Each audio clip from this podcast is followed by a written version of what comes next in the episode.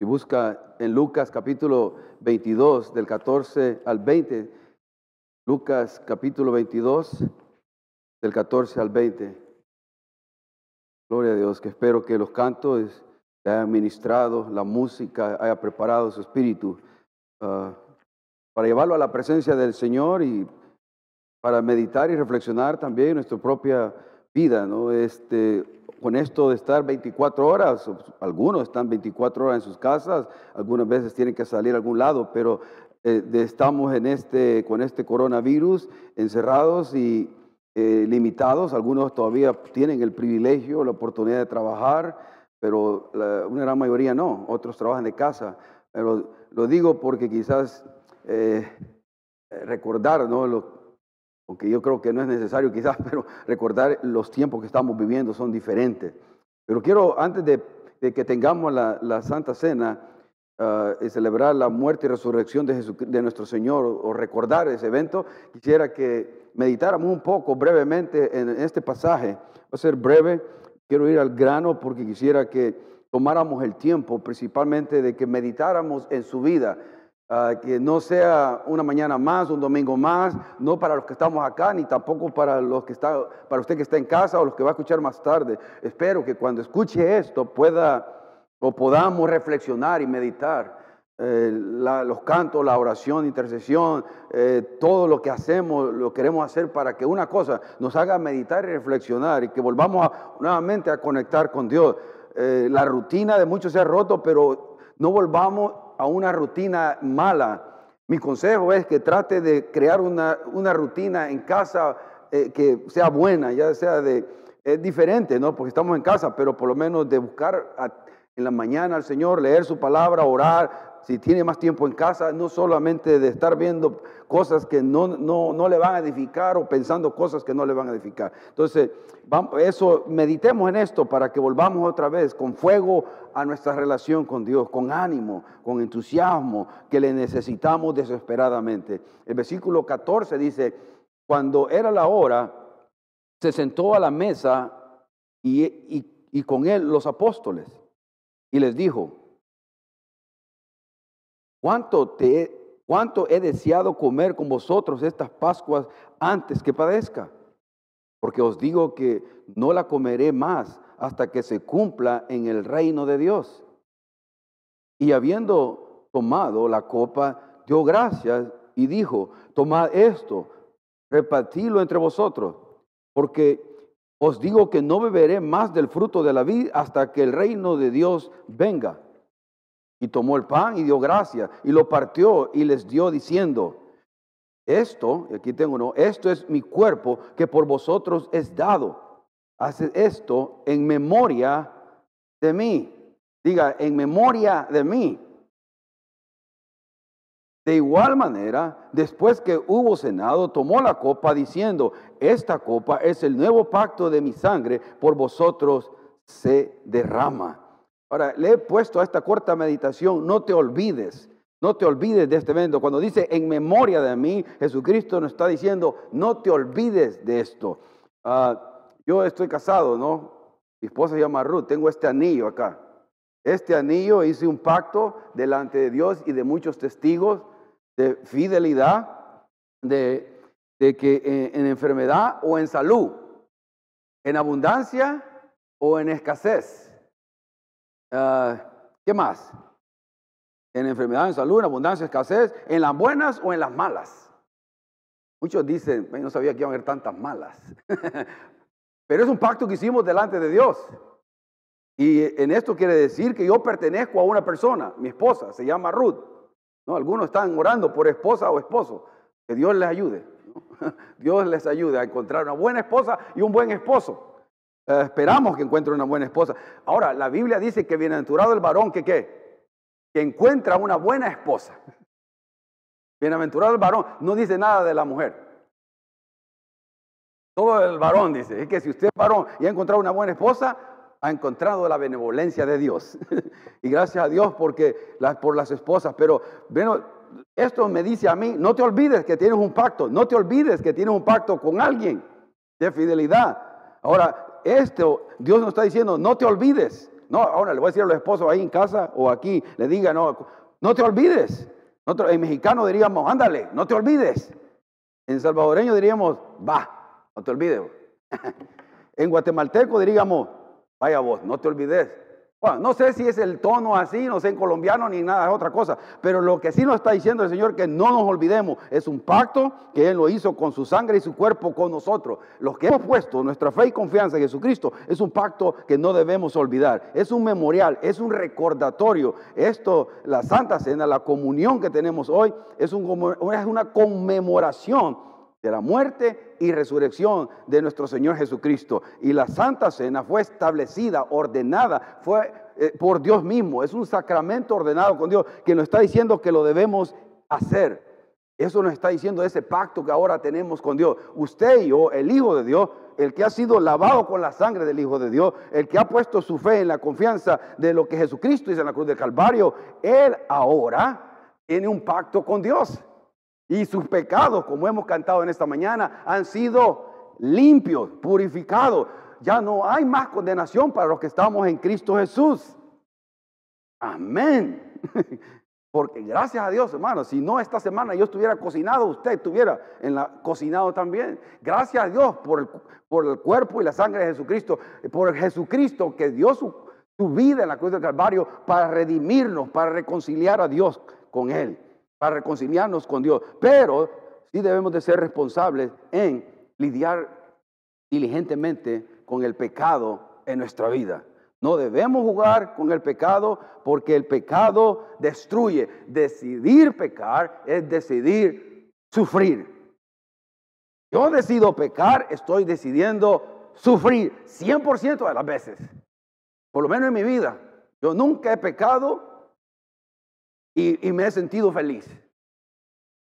Siempre después de pecar, si está el Espíritu Santo muriendo en usted, se va a sentir triste, porque el Espíritu Santo se entristece. Ahora, antes de que el pastor Javier nos dirija en esta, en la celebración de la Santa Cena, quiera que meditáramos y reflexionáramos para que quitemos toda condenación. Pero ¿cómo voy a quitar toda condenación? Arrepintiéndome, confesando, reconociendo delante de Dios lo malo que, he hecho o estoy haciendo para buscar nuevamente eh, eh, conectarme con Él y echar fuera todo lo pecaminoso que puede estar en mi vida. En 1 Corintios 5, 7, 8 dice, 1 Corintios 5, los versículos 7 y 8. Ahí vamos a volver a, a Lucas. Si quiere quedarse en Lucas, está bien, yo se lo leo aquí en la palabra de Dios para todos. En esta versión dice 1 Corintios capítulo 7, dice, desháganse de la levadura vieja para que puedan ser como masa nueva, pues ustedes son como el pan de la Pascua que no tiene levadura, porque Cristo, nuestro Cordero de la Pascua, ya ha sido sacrificado. La levadura en la, en la Biblia siempre habla Ah, figuradamente acerca del, del, pecado, representa el pecado. Y aquí dice, desháganse de la levadura vieja para que podamos ser masa nueva. De modo que si alguno está en Cristo, nueva qué? Nueva criatura, ¿eh? Todas las cosas viejas pasaron, ¿eh? Aquí todas son hechas nuevas. Todas son hechas nuevas. En Cristo Jesús somos hechos nuevos. Dios quiere que seamos masa nueva, masa sin levadura. Pero la masa sin levadura no va a ser por su esfuerzo o por mi mérito, va a ser por lo que Cristo ha hecho por nosotros. Porque en el mismo pasaje dice, pues ustedes son como el pan de la Pascua. El pan de la Pascua era sin levadura, que representaba el, pecado. Había sido removido el pecado ya que no tiene levadura. Ahí mismo lo dice, porque Cristo, nuestro Cordero de la Pascua, ya ha sido sacrificado. O sea, el pecado lo quita Jesucristo cuando murió en la cruz del Calvario, al ser sacrificado Él, entonces el pecado en nosotros ha sido removido de nuestra vida. Ahora, este, posicionalmente yo ya tengo, ya, ya soy hijo de Dios, soy justificado, soy santificado. Eso es lo que Dios lo mira a usted. Aun cuando peca, hijo de Dios, aun cuando usted ha pecado, hija de Dios, Dios lo mira puro, limpio, santo. Ahora, prácticamente a veces fallamos. En nuestra vida práctica a veces fallamos. No vemos lo que es santo. No escuchamos lo que no es del agrado de Dios. Ahora, pero usted no puede estar jugando con el pecado porque lo va a destruir. Yo no vengo a hacerle sentir mal por el pecado, quiero que lo liberemos del pecado con la ayuda de Dios para poder tener paz, tranquilidad, certidumbre en nuestro corazón, que mi espíritu no esté todo turbulento todo el tiempo, sino que podamos tener descanso en Dios. La única manera que lo vamos a hacer es que removemos esto Hacemos todo lo que está en nuestra parte para vivir una vida santa del agrado de Dios. Y el Espíritu Santo, el consolador, el que nos ayuda, está ahí para hacer eso, ayudarnos. Ahora, gracias a Dios, porque Cristo, nuestro Cordero de la Pascua, haya sido sacrificado por nosotros. Él llevó el castigo y la paga que a usted y a mí me, correspondía. El versículo 8 dice así, así que celebremos la Pascua, pero sin el pan que tiene lavadura vieja porque esa es la levadura del pecado y de la maldad. Celebremos mejor con el pan sin levadura, que es el pan de la sinceridad y la verdad. Celebremos mejor con el pan sin levadura, que es el pan de la sinceridad y la verdad. Eh, eh, esa me encanta. ¿cómo necesita eh, un mundo ver cristianos genuinos, cristianos totalmente transparentes. La iglesia de Cristo o las iglesias somos, eh, somos hipócritas, ¿no? Porque a veces decimos una cosa y actuamos de otra. Desgraciadamente estamos en esta carne, fallamos. Pero nuestro, nuestro deseo como hijo de Dios debería ser caminar bajo, con sinceridad y caminar en verdad en la verdad de Dios y con sinceridad delante de Dios, delante de Dios. Aún con nuestras fallas, aún con nuestras fallas de personalidad, aún con nuestras fallas de carácter que tenemos, ¿no? que algunos son muy enojados, que algunos son muy callados, que el esposo no quiere comunicar con la esposa, la esposa no quiere comunicar con el esposo, o los hijos son muy callados y no comunican con los padres, y los padres no pueden lidiar con los hijos porque no saben cómo hablarle, cómo entenderle. Todas esas cosas van a, van a manifestarse ahí. Pero si nosotros somos transparentes y caminamos genuinamente delante de Dios, vamos a poder ser buenos padres, buenos hijos. Vamos a poder hacerle los roles que Dios quiere que hagamos, pero tenemos que caminar en transparencia, en sinceridad, delante de Dios, no queriendo impresionar al ojo humano, sino querer impresionar al ojo de Dios. Gracias a Dios que nadie está aquí cerca, porque yo miro con las luces cuánta escupida sale acá. Dice en Lucas 22, Lucas 22, volvamos ahí. Lucas 22, el versículo 14, dice, cuando era la hora, se sentó a la mesa y con él los apóstoles y les dijo, cuánto he deseado comer con vosotros esta Pascua antes que padezca. Eh, la última Pascua, eh, Jesucristo estaba celebrando la Pascua con los hebreos, con los judíos. ¿no? ¿Qué es la Pascua? Él dice que estaba deseando porque él miraba que ya venía la hora que él tenía que ir a sufrir a, la, cruz del Calvario y todos los padecimientos que él tuvo que, pasar. Le arrancaban las barbas a Jesucristo, le arrancaban las barbas así, a jalones, la corona de espina. Y él sabía que esa hora se aproximaba. Entonces él estaba deseando porque quería culminar la misión por la cual vino, que era la redención de la raza humana. Y Él le ama por eso. Tenía en mente a usted y a mí. Gracias a Dios que tenía en mente a mí y a usted. Gracias a Dios si usted ya puso su fe en Jesucristo, su nombre ya fue inscrito en el libro de la vida. Cuando ese libro se abra, su nombre, usted va a poder decir presente. Espero que su nombre esté ahí. Asegúrese que su nombre esté ahí. Porque Jesucristo, nuestro Cordero Pascual, ya lo hizo todo para que podamos llegar delante de Dios. Pero ¿qué es la Pascua? ¿Se acuerdan? Moisés, un libertador que Dios levantó para liberar al pueblo de Egipto, al pueblo hebreo de, la bota opresora de los egipcios. Estaban esclavizados al pueblo egipcio. Ahora, de la misma manera que el pueblo hebreo estaba esclavizado a los egipcios, de muchas maneras la raza humana, el hombre, está esclavizado al pecado. Pero así como Dios levantó a Moisés con un libertador para liberarle al pueblo hebreo, a esa nación de, de, los egipcios, de la opresión egipcia, levantó a un libertador, a Jesucristo, para que nos liberte de la esclavitud del pecado. Amén. Amén.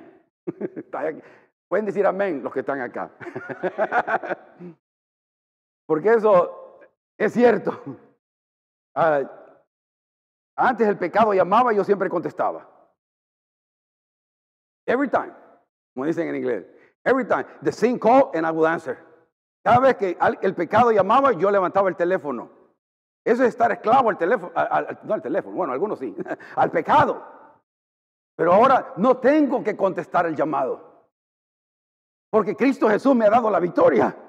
Y puedo decir, Señor Jesús, en el nombre de Jesús, ayúdame a decir no a, este mal hábito. Ayúdame a decir no. Y cuando llame el pecado, cuando apele a mi carne, yo no quiero levantar ese teléfono, quiero ser libre, porque usted puede ser libre por la sangre de Cristo Jesús. Puede ser libre si usted le pide poder, potencia, dynama a Cristo Jesús que entre en su vida para vivir una vida santa en medio de un, de un mundo que, se, que está lleno de pecaminosidad, que está siendo bombardeado a través de los medios de comunicación, internet ¿no? Llamado internet, televisión y todo, que estamos siendo bombardeados. Si a veces, a veces uno quiere ver una, película limpia, una, algo bueno, y de repente sale algo malo. ¿No le pasa a ustedes? Uno quiere ver algo bonito y cómo cuesta. Ahora, para todo hay una mujer semidesnuda. Para todo. Y se está desvalorizando el valor de la mujer porque todo lo que la mujer piensa que es un objeto sexual, que es pura figura. Y la que tiene buena figura, gloria a Dios, y la que no tiene buena figura se siente como que... Ah, y se anda comparando. Como aquella, la que aparece en televisión, con un programa le han hecho, oh, le vamos a poner más cachetes, le vamos a quitar más cachetes, le vamos a quitar... Con un programa la ajustan todo. Y claro, piensan que ese carácter de perfección de mujer física, él lo es lo todo. Cuando Dios mira el corazón, cuando hay algo más. Ah, hermano, si la belleza fuera base para tener una relación buena en Hollywood, no hubieran divorcios. En Hollywood donde más divorcios hay. Y, nosotros los varones debemos de apreciar a nuestra esposa que por su culpa es que tiene todo lo que tiene, tanto hijo que le...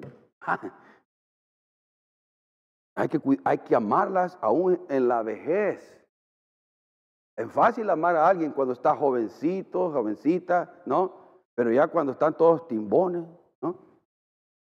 O que ya, o que ya la salud no está. el pacto que hemos hecho con Dios es eterno como el pacto que hemos hecho con nuestra esposa, en las buenas en las malas, en abundancia o escasez, hasta que la muerte nos separe. Aunque alguien dijo, yo no sabía que iba a durar tanto. no, es una decisión que hacemos, un compromiso que hacemos. Y es la Pascua, entonces hermano, y ya voy terminando, la Pascua es eso, cuando la última plaga que Dios envió al pueblo egipcio a, través de Moisés, la última plaga que era la muerte del primogénito, y les dijo que marcaran con... Ah, creo que estaba ahí una foto que traía yo, creo, que traía, eh, que marcaran el tintel y los, y los pilares de la puerta con sangre del, de un cordero inmolado sin mancha, de un cordero perfecto. Y se marcaba eh, de esa manera, ¿no? Y así celebraban, celebraban la primera Pascua, el cordero pascual, que, y, era, y, y, les dio instrucciones aún cómo, cómo hacerlo, pero tenían que marcarlo así para que pudiera pasar el ángel de la muerte, saltarlos. En inglés se dice pass over, pasarlo de alto. Y de esa manera, si estaba marcada esa puerta, el ángel de la muerte no entraba. De la misma manera, ahora, si su vida está, ha, sido, ha sido marcada con la sangre de Jesucristo, el, el, ángel de la muerte, la condenación eterna, lo pasa a usted, porque usted, su vida ya está marcada con la sangre del Cordero de Jesucristo lo pasa por alto. Aun cuando usted dice, yo pensé lo malo, hice lo malo, oh, ya lo pasa. ¿Por qué? Por la sangre del cordero. Y eso, eso, oh, eso no tiene precio. Eso no tiene precio para la vida del creyente porque ya no podemos vivir en culpabilidad. ¿Qué causa la culpabilidad? Nada. Solamente sentirnos no nos da la victoria. Agárrese de la victoria de Jesucristo. Juan el Bautista vio a venir, vio venir a Jesucristo. Lo vio venir y le dijo, y dijo él de Jesucristo, dijo, he aquí el Cordero de Dios que quita el pecado del mundo. El Cordero Pascual quitaba el pecado de una nación, de una nación. El Cordero Jesucristo, como el Cordero Pascual nuestro, quita el, el pecado de toda la raza humana. De toda la raza humana. Él quita el pecado, lo remueve por completo. Si es que alguien pone su fe en Cristo Jesús, está ahí disponible el perdón, la redención para usted. Y digo, ¿qué espera? Muchos están enredados en drogas, en, malos hábitos. ¿Qué espera para darle su vida a Cristo, para que encuentre propósito y satisfacción en su vida? Solo en Él hay. Solo en Él lo hay. Le voy a decir, no hay nada que satisfaga permanentemente el corazón del hombre. No lo hay nada. Y hay cosas buenas en este mundo, carrera, dinero, carros, casa, eh, tantas cosas buenas que hay, pero le voy a decir, nada llena el corazón del hombre, absolutamente nada. Siempre, si no está Cristo, si no llena este vacío que Dios tiene en nosotros, nada lo hace sentir a uno el, propósito de querer levantarse la mañana y respirar. Yo era suicida, yo me quería matar, yo quería, ya no tenía sentido la vida. Y esta noche eh, con mi esposa alrededor de la casa y y miraba la estrella y le compartía a mi hija ayer el desayuno, le decía, cada vez que salgo a caminar, cada vez que y miro las estrellas, me hace reflexionar en, lo mismo el Señor, que es el hecho de que, ¿dónde están los que aquí, los que antes estuvieron? Mi papá está en los cielos, mi primo Tito está en los cielos, Don Oli, su papá, mucha gente, ¿dónde están? Y un, ¿dónde está? Aún hasta pensaba en mi perrita, la Lili. ¿no? Que tanto lo recordamos en video y nos sacan lágrimas. ¿Dónde están? Ahora ya no están muchas personas que, usted estima, quiere. ¿Dónde están? Ahora un día, yo le decía a mi esposa, un día tampoco tú y yo no vamos a estar. No vamos a estar. ¿Y qué van a decir de mí? ¿Y qué van a decir de nosotros? ¿Y, qué? Porque sabe qué? El día del funeral mío, después que todos hayan comido y que hayan llorado y todo, si es que lloraron, lo que van ¿saben lo que van a decir entre las familias? ¿Dónde vamos a comer? La vida sigue. ¿Dónde vamos a ir a comer? Tengo hambre, ahí hay tacos. La vida va a seguir. Va a seguir como nada. Por eso lo mejor es vivir para Cristo Jesús. Por eso lo mejor es vivir bajo los propósitos de Dios y los planes de Dios, porque son los únicos que tienen sentido no solamente aquí en la tierra, sino a largo plazo. Vivir con una perspectiva eterna realmente. eso es porque espera el Señor. Ya con esto, en este versículo más, los predicadores mentimos cuando decimos ya estoy terminando. Yo estoy cayendo en eso, perdón. Dice así, el 16, pues les digo que no volveré a comerla hasta que tenga su pleno cumplimiento en el reino de Dios. Jesucristo dice que esa fue la última cena, pero que la, eh, que la volverá a tener hasta que tenga su pleno cumplimiento en el reino de Dios. En la cena que se, dice celebrar las, la, cena de la boda del Cordero, que menciona en Apocalipsis 19, 9, y dice así, el ángel le dice esto a Juan en la isla de Pasmo, a Juan el Bautista, el, Juan ah, el apóstol Juan, no es Juan el Bautista, perdón. Y el ángel me dijo, escribe, le dijo, escribe esto, bienaventurados los que son llamados a la cena de las bodas del Cordero. Y me dijo, estas son palabras verdaderas de Dios. Bienaventurados los que son llamados a la cena de las bodas del Cordero. Y esa cena se espera. Esa cena, yo no sé qué van a servir en esa cena. Lo más seguro que haya in and out, haya pupusas, haya tacos del pastor. No, no del pastor, al pastor, ¿no? haya tacos, no sé qué va a haber, hermano. ¿Qué va a haber? ¿Se ha puesto a pensar ahí qué va a haber? Steak, lobster, otros dicen steak, hermano, le gusta el steak y. Lo que sé que no le va a faltar nada. Y en esa mesa va a ser un banquete. Pero para que usted vaya ahí a la boda de la cena del Cordero, usted primeramente tiene que poner su fe en Jesucristo. No, no en, en qué estoy haciendo.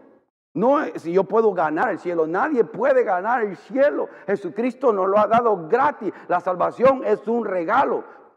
Eh, y eso dice Efesios.